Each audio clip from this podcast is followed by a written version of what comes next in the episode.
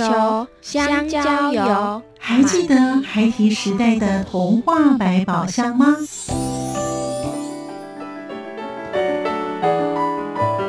我是桂文雅，世界是一本美丽的书。我是曹俊彦，从小就喜欢画画。我的人生我是王淑芬。当全世界都在下雨，泥泞不堪，全世界。我是王家珍，持续不断，好好的写。我是林世仁，创作儿童文学，让我找到自己生命中的阳光，可以探寻到生命中充满不可思议的兴奋。现在就跟着徐凡，我们一起施展魔法，回到时光隧道里，一起去挖掘笔尖上孩提的奇幻之旅吧。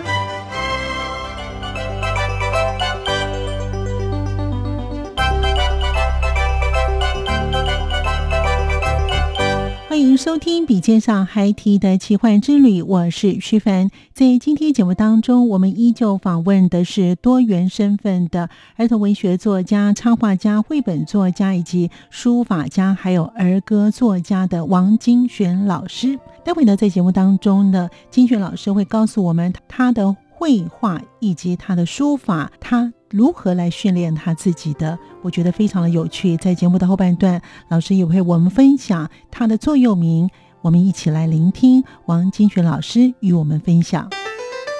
作家私房话，我是王金璇，我希望可以透过我的儿童文学作品，启发到许多的想法观念，而成为一个善良的、有爱的、健康快乐的现代优质儿童。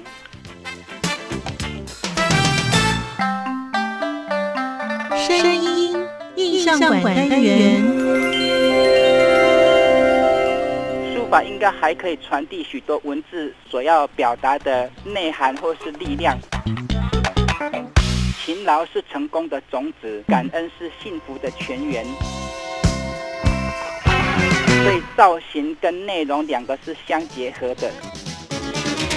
那老师写了这么多像诗像画的书法，你有没有自己本身最喜欢的一幅？呃，现在很难讲一幅了，因为我写很多很多啊。对了，除了书法本身的这些结构啦、造型以外呢，我觉得很重要就是书法应该还可以传递许多文字所要表达的内涵或是力量。所以我在写书法通常会找很多。我自己很喜欢的座右铭，呃，包括可能古今中外很多勉励人的座右铭，或是自己创的座右铭，哈，这样来写，觉得除了字形的美感以外，文字本身所散发出来的一个含义，它可能比较能够打动人心。我举个例子了哈，比如说，勤劳是成功的种子，感恩是幸福的泉源。哦，那这句话就有谈到勤劳跟感恩。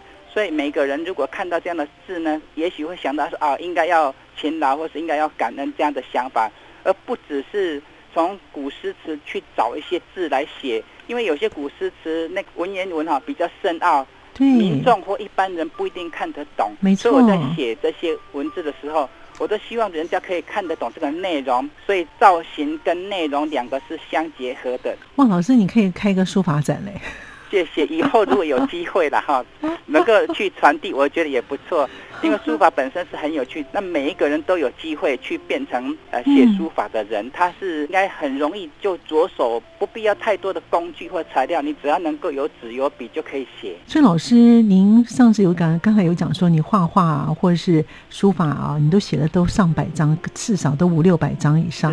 也就是说呢，书法呢不见得一定要找老师们。非常规矩的，他有他自己的方式，可以用你自己的方式把那个线条、把那个空间还有那个美感给释放出来，是吗，老师？是，呃，每一个人的学习过程不一样的哈，也许有一些就书法老师他是比较希望从，比如说永字八法这样开始写起哈，那不能说错了，因为这个就是一个字形或线条的控制力，所以从基础去学，我觉得不反对，只是我自己从以前。这样写过来，到后来就比较喜欢这样自由去创作，所以这个应该是有两个阶段。一个是自行的控制力的训练，一个是你后来在表达上的创意的部分，啊，两者是不冲突的。所以坊间很多在教书法的，你只要愿意能够透过这样的课程找到写书法的兴趣，也很好啊。如果没有空或没有机会去外面写书法，我们在家里写还是可以写，就是不要那么的讲究，可以写出你自己你很喜欢的一个风格就对了哈。对，所以这个写毛笔字，我常常觉得它跟画图一样，不一定要跟人家一样，就是那个造型，像我们一般都说颜真卿、柳公权啊，什么欧阳询等等。没错没错。我们可以在这些字形当中找到，譬如说你模仿他，知道说他们是这样写，但是终究到最后还是可以按照自己的笔顺或是自己的感觉去写，这样写起来比较痛快一点。那老师，您刚才讲了这么多不同的书法的字形啊，你自己本身最喜欢的是哪一类的字体？哪一类的？哦，就看起来不要大家千篇一律都一样的某个书法家的样子哈，所以我比较喜欢稍微有一点在整个空间上比较放松的，它笔法比较自由的，而不是像印刷体印出来这么漂亮，太漂亮反而都是一个模式的感觉，所以我比较喜欢稍微。自由的形体，那看起来就是好像很有个人特色这样的感觉。尤其小孩子写书法哈，常常会被大人说成好像你们写的这样造型不够好看，或是不够标准。可是小孩子的书法哈，反而有一种特殊的童趣跟拙趣。记得有一些绘本创作者，譬如说有一位知名的绘本作家叫赖马。哦，对，赖马他的。书呢，很多是那个封面的字哈，是他的小孩写的。那我一看，觉得这个反而比较可爱，而不是用印刷的那种打字哈啊标标准准的。所以他的绘本本来就孩子在看，然后用小朋友的字形来写哈，感觉搭配的非常好。所以小孩子他这种书法应该很值得鼓励，就这样写下来没有关系。哦，所以老师很重视就是孩子自己的创意，这样就好了。如果真是学这个正规班的话，反而压抑了他原本。会有的一些创意，是这部分当然就是我个人的浅见哈。有的人会想要按照规矩写的非常标准，就像打字一样的。可是我总认为小孩子他在成长的过程当中，愿意写出这样的很可爱的字体哈嗯，我们就多加赞美，多加的称赞就对了。因为这就是一种鼓励。如果说写字成为一种压抑的方式去。写的去限制他哈，他以后根本就不想写。就算他很会写，他也不想写。那我是因为自己找到乐趣，没有人要我写，我就觉得我很想写这样。再加上你写的时候，你的同学啊、老师啊都夸奖你，哇，这下子更有自信了。对对对，所以不管是写字或画图，包括文字的创作也是一样。我们可以诶不断的哈，应该说尝试记录生活当中所发生的很多事情。那只是所传达的。这种表现的工具，有时候是图画，有时候是文字，有时候是文字的图画。我讲文字的图画就是书法嘛，哈，所以只是不同的表达的方式去传递很多东西，这些都是文学艺术的内容之一。那一个人如果在文学跟艺术能够这样的用开放的心情去创作、去表现的话，他生活应该是非常丰富的。刚才老师讲的就是，可能是您自己本身在写作啊，或者在画画，或者在书法上面的一些的灵感啊。除了这些灵感之外啊，您个人认为怎么样来培植灵感，可以呢让你的生活更丰富一些呢？老师，灵感哈虽然是很抽象的，但是说实在，它就是一种写或画的一个基本想要表达的东西。所以我觉得生活上，如果说能够透过每天的观察跟记录，哈，把每天可能发生的事情，你觉得比较难忘的、有趣的，回到家中之后就写下来。像以前我们国中时候，我们都有写日记的习惯，虽然那个是一开始是老师规定的了，哈，我们就有那个写作的习惯，把今天所发生的事情先记录下来，再来写完之后可以。记忆这些事情，我们可以训练自己的文笔，那些语词应该怎么样去组织啊？哈，念起来通顺不通顺啊？嗯，那个都是写后你自己站在一个作者，后来变成读者的角度去看，会觉得哪里不够通顺，这样慢慢的训练。所以灵感有时候就是不断的从生活当中所发生的点点滴滴去记录。所以作家哈，通常他会没有什么事情，他也可以写。那画家也是没有什么风景，他也可以画，因为在他的眼中，他有一种美或是一种比较特殊的感觉，他可以记录去想这些所发生的点点滴滴。所以灵感就是从这些生活当中的小事情记录下来，然后慢慢累积。譬如说写童年往事，或是现在所发生的事情啊，就是因为以前我有这样写日记的习惯呢，啊，每天会画一点东西。那像现在有很多人都有手机嘛，如果说发生什么事情，他就拍下来或写下来，这样的话也可以帮助他的灵感。那我们传统是用手写的，印象会更深刻。所以老师还是鼓励，可以可以的话，你可能用手写下来。那现在因为大家都有手机哈，也可以把它记录下来，是吗？是，尤尤其的，像现在以画画来讲呢，那个拍照很容易。但是如果我们所拍的照片，生活当中所拍到的照片，你就挑几张回来之后，这样画画看哈，这这样会训练我们的构图或是造型的能力。所以那个是绘画的部分。那就文字的部分呢？一定要去写写看，譬如说今天发生什么事情，你就是每天举例啊。假如说写个两百字好了，一天写两百字，一个月可以写六千字，一年可以写七万两千字，那是非常可观的一个数字。哦，原来如此。那老师的著作这么多当中啊，是不是老师有对于特别对您自己来讲呢？你觉得对你有特别有意义？的书籍或者是儿歌，对你来说呢，在那个时候对你来讲是特别具有代表性的呢，老师。就个人创作部分先讲好了，譬如说刚刚提到的《安谷桂》跟《指甲花》哈，嗯，这两本刚好也得到一本是悉尼幼儿文学奖，一本是新闻局的经典奖哈。那《指甲花》有新闻局经典奖，因为有这个两本书出来之后，很多人就开始注意到我，所以。后面有很多的出版社或是其他的学校机关单位找我去分享哈，所以这两本书对我来讲很重要。那这只是文字部分，后来也有出版社问我说会不会画图啊？本来画图就是我的兴趣，嗯，所以我在几年前也有画过一些绘本，包括有一本印象比较深刻的哈，就是叫阿英的冬至。是的，我看到是老师的作品当中，我也好喜欢。虽然我没看过这本书，可是我觉得个书名就很吸引我了。是是，嗯，因为。冬至是我们，譬如说台湾民间社会一个很呃习俗很特别的一个节节日的哈，就吃汤圆嘛。那这个作者叫蔡淑英老师，他就写他小时候，譬如说怎么样去吃冬至的一些以那个背景啊写的一些相关的小故事。嗯，所以我在接到这本书的文稿的时候，我就想要就真的以那个淑英老师他小时候的老家为背景来来画，所以。我参考了他很多的照片，就老照片，提供一些，然后开始给他建构成一，好像就是在拍电影一个场景一样哈。那我就用这样的方式去画了很多的他的构图，包括客厅啊、厨房有有那个短灶啦，有那个菜肚的哈，水缸、米缸等等，就用这样的方式去画成一本图画书。哇，我记得那个作者他自己看到都很感动哈，他说这个就像他的家一样。我说我就是把想要把那个家的感觉画出来，那也希望读者看到这样的故事跟画面，他也会回忆到他自己的童年往事。那假如是父母亲自己有这样的童年往事，他可以透过画面告诉现在的孩子说，以前你的阿公阿妈、爸爸妈妈所生活的环境，这种好像类似一条龙或是类似三合院这样的房子结构，我们的生活形形态是这样的哈。可以透过那本书变成一个很好的。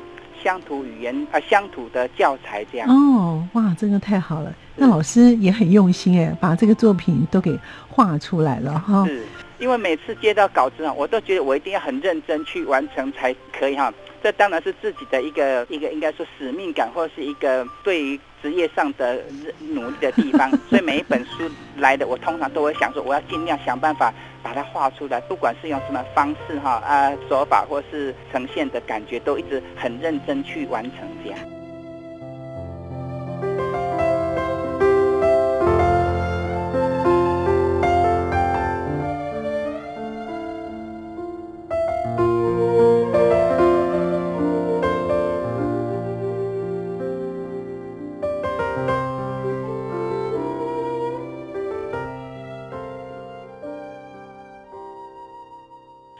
朋友们继续回到节目当中，在前半段，王金璇老师与我们分享自行控制力的训练以及表达创意的部分。他也认为小朋友的书法不见得要像书法家，但是要有他们自己的童趣。他也举例，赖马他的绘本的封面的字体是他的孩子所写的。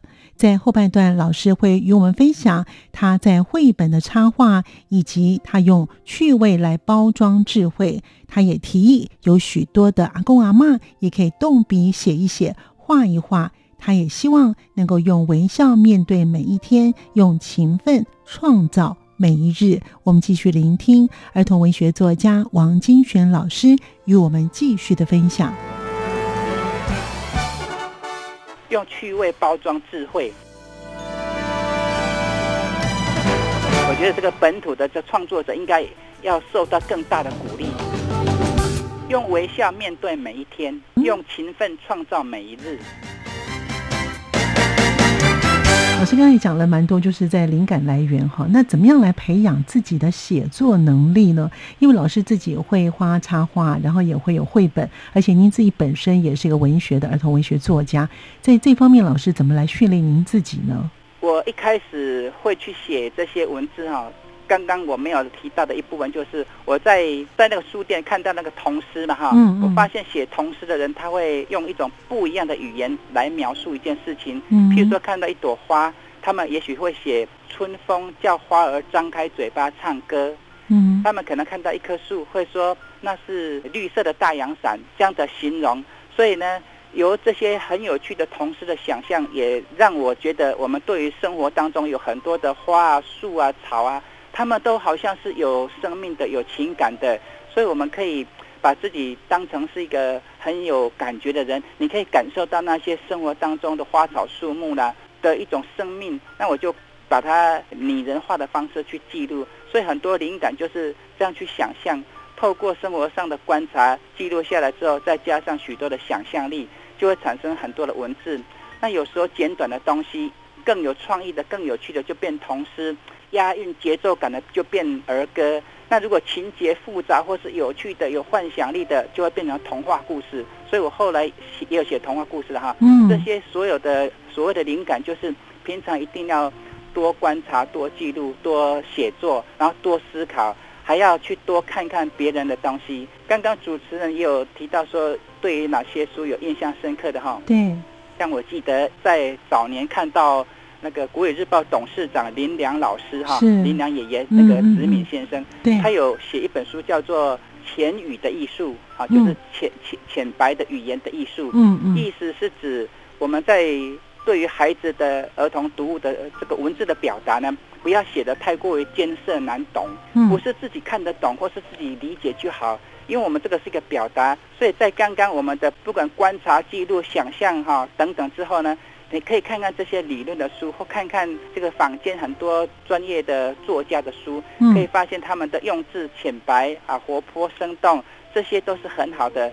所以我从这个浅白全语的艺术当中知道，说我们在文字的使用，就是要能够让读者理解，用很浅显的文字去表现。就算很深奥的道理，你还是要用简单的方式。那我自己对于这样的想法，也有一个很简单的理念哈，嗯，就是。用趣味包装智慧，用趣味包装智慧，就是我们可能用很很有趣的这些呃，应该说故事情节或是对话，然后也许背后有包含一些做人做事的道理。那个对儿童文学创作，我有时候会觉得用趣味包装智慧就是一个很简单的方式，意思是整个文字的表现可可能很浅白，可能很有趣，但是背后有一份作者想要传达给小读者那个做人做事的道理的一个含义。而不是文字本身的表面哈，太过于说教的意味。哇，老师都想到了面面俱到嘞哈，好不容易哦。尽量了，其实有时候 创作就是这样，那个讲的比较简单，就是每一个人其实都会的，只是说有的人对于这个儿童文学的文字或图画的创作，他兴趣比较浓，就会持续一直做下来。那我就是属于这样的人啊，就一直会持续做下来。那有的人可能会。会考虑到现实问题，到底做这些东西有没有用，或是有没有意义，或是呃收入多不多等等哈，这个是另外现实的问题了。但是我总是认为说，有时候从事儿童文学方面的创作，它是哈意义大于利益啦，就是这件事情所传递出去的这个文学作品，它的意义呢，可能大于它最后给我们的版税，所以这个部分要坚持。或许每个人的想法会不一样，但是我。觉得这个老天爷有时候是会看到我们的努力哈，所以刚好我比较运气好，嗯能够在儿童文学这个漫画啦，或是什么童话等等这些创作呢。还可以有一点饭吃啊，一直持续做下来，所以是傻人有傻福。老师其实，在这一块呢，其实他有很高的热情哦。我觉得这个热情是让老师呢，在各个领域当中都可以表现的非常的突出哦。其实老师呢，获奖也不少，而且也担任不同领域的评审。在这些评审当中，担任评审当中，老师有没有发现新一代的儿童文学作家呢？老师，呃，有。嗯，像我前阵子才去评审了一个叫童诗创作比赛哈，那其实我整个因为个人创作的类型很多种嘛，所以包括儿歌的、童诗的、童话的故事的、漫画、插画、绘本，我几乎都有评过。就刚刚我自己的兴趣的部分哈，那每次在看这些作品，都觉得哇，这些人这些小朋友也好，或大朋友也好，厉害的人还是很多哦。我一直希望说这些所谓的得奖者哈，嗯。得了奖之后是一个应该说入门的票啦，就是从事儿童文学相关工作的票，他能够愿意拿着这张票要持续做下来，这样比较有意义，而不是只有一次的奖项得了奖就算了，这样的话就比较没有传承。那现在很多人会觉得儿童文学有点断层，尤其哈很多出版社他会嗯应该说。找国外的作品或者作家进来哈啊，这个不是不好了，只是说我们也应该要培养自己本土的作家画家朋友，这样他的作品比较会有一种亲切感、本土的认同感哈。嗯嗯，我我觉得这个本土的这创作者应该要受到更大的鼓励，甚至出版社就是要出版很多得奖的这些呃人员的作品这样。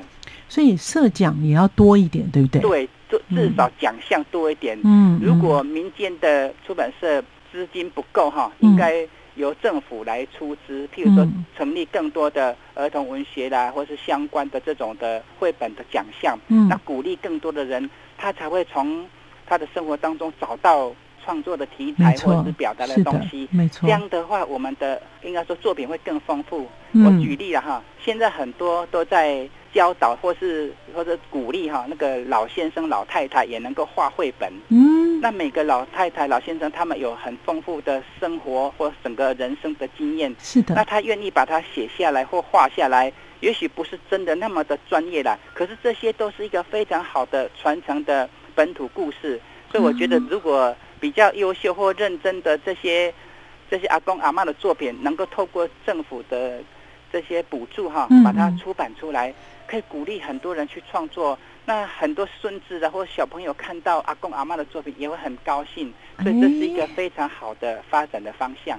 哎，老师讲这个蛮好的哈。是。哎，也许后来这些的年纪大的银发族的人，或许是他们真正在发掘他们自己有这方面的才能的哦。在绘画圈哈，有一种名称叫做素人画家了哈。对。那素人画家当然是指。没有经过专业训练的创作者，是的，我们有很多银发族阿公阿妈也是类似这样。可是他的作品就像孩子一样，充满着天真、可爱、童趣、哈拙趣。那这些东西呢，不一定要跟那个很专业的写实的作品来来比的。本来绘画就不是这样比出来的，而是一个他的个人的非常独特、可爱的呈现。所以这样的东西应该是值得鼓励。那不要站在说一定要能够在商业上的。立场哈，所以政府能够补助这部分倒是蛮好的。所以我一部分除了这些创作以外，嗯，我还有在社区大学开课。是的，哎，我在新北市芦笛社区大学有开一门课程，是那个主题叫做绘本创作真有趣，绘本插画创作真有趣，还要包括插就绘本或是插画创作是很有趣的。嗯，那希望这些不管是学生或是上班族或是退休人员，他们能够透过绘本或自自己的生命故事，或他的想象的童话世界呢，把它写下来或画下来，甚至写跟画能够结合在一起，那就是绘本的。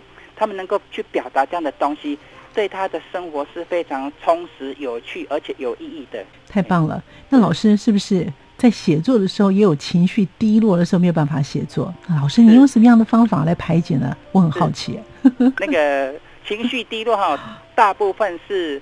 稿子同时挤在一起写不出的时候，压力非常大，所以不不能有情绪，只能压力很大而已哈，不能有情绪上说心情不好、不想写或是不想画。嗯嗯嗯。时时间到了，该交的稿子一定要想办法把它赶出来。所以我觉得那个是时间给我的压力。那假如有时候会在文字部分想不出来呢，我会听听音乐啊，尤其像我们听听广播啊，喝杯咖啡啦，散散步、聊聊天，或是跑步啦、爬爬山，这样来放松。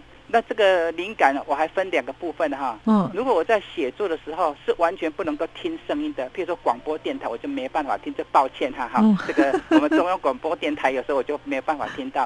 可是我在画图、在上颜色的时候是可以的，因为这个人的可可能是脑部的运作不一样吧。我们在画图的时候，我是可以听音乐、听广播声音一直来的哈。但是在创作文字的时候是没办法干扰的。所以老师有分成两个部分哈。是，所以要看我们现在赶的东西是什么。所以我有时候觉得写作很辛苦的，我就赶图画的部分，就就画图了。那画图如果累了哈，我就去写就算是坐在树下，我也可以想事情。现在有手机方便，有时候坐在树下，走在路上，忽然想到一个灵感啊，一句话。我可以用手机先录下来，那回来再慢慢整理。所以在形态上，就是搭配我现在赶的稿子做调整。讲到这个一句话，老师有没有个人很鼓励你自己的座右铭呢？鼓励自己，譬如说举例的哈，嗯，用微笑面对每一天，嗯，用勤奋创造每一日。用微笑面对每一天，就是无论发生什么事情哈。你总不能唉声叹气的去面对，这样对于事情没有帮助。所以应该用一种微笑的心情，应该是说比较开朗的心情。所以用微笑面对每一天，就是你用豁达的、开朗的心境去面对许多的困难。嗯，那用勤奋创造每一日，就是无论如何，我们还是要很认真的、很勤奋的哈，去想、去构思、去画图啊，去写作，还是要以勤奋的角度去完成。所以用微笑面对每一天，用勤奋创造每一日，这样是我心中的一个座右铭之一啦。哇，太好了！那老师对于日后啊，想要从事儿童文学的人，或者是他们有兴趣的话呢，有没有什么样的建议呢？老师，首先就是要心里有准备，儿童文学创作。不一定是能够发财的了哈，但是它会让我们更有意义，所以它不会带给我们很多的利益，可更让我们的生命更丰富、更有趣，这是可以心理建设起来的哈。那假如有这样想法，再去不断的从生活当中去思考，愿意画图的就不断的去练习画，熟能生巧嘛，技术上；那愿意写作的人就不断的去练习写，写了之后再多念几次，那慢慢的去。寻找自己想要表达的文字的方向，譬如说我喜欢童话的，那就是要多更多的想象力，那就是看一些想象力的书了哈，就是类似这样的书籍或是名家的作品，那举一反三之后就有很多思考的方向可以写。那画图的就是生活当中，不管是桌上摆的这些茶杯、啊咖啡杯啦，或是买回来的蔬菜水果，你就是画画看，技术就是这样慢慢的训练起来的。所以这两个东西要看每个创作者他希望或喜欢的创作东西是什么，那分成两种啊。假如都喜欢，你就两种都去做这样。哇，太棒了！我们今天收获好多。我们今天非常感谢呢，是绘本作家，是漫画，是插画，同时呢，也是一位呃儿歌的作家的王金璇老师呢，跟我们分享他的创作理念，也鼓励想要从事儿童文学的朋友们，哇，就赶快加入了。谢谢王金璇老师，也谢谢听众朋友的收听，我们下次见了，拜拜。好，谢谢主持人，谢谢大家。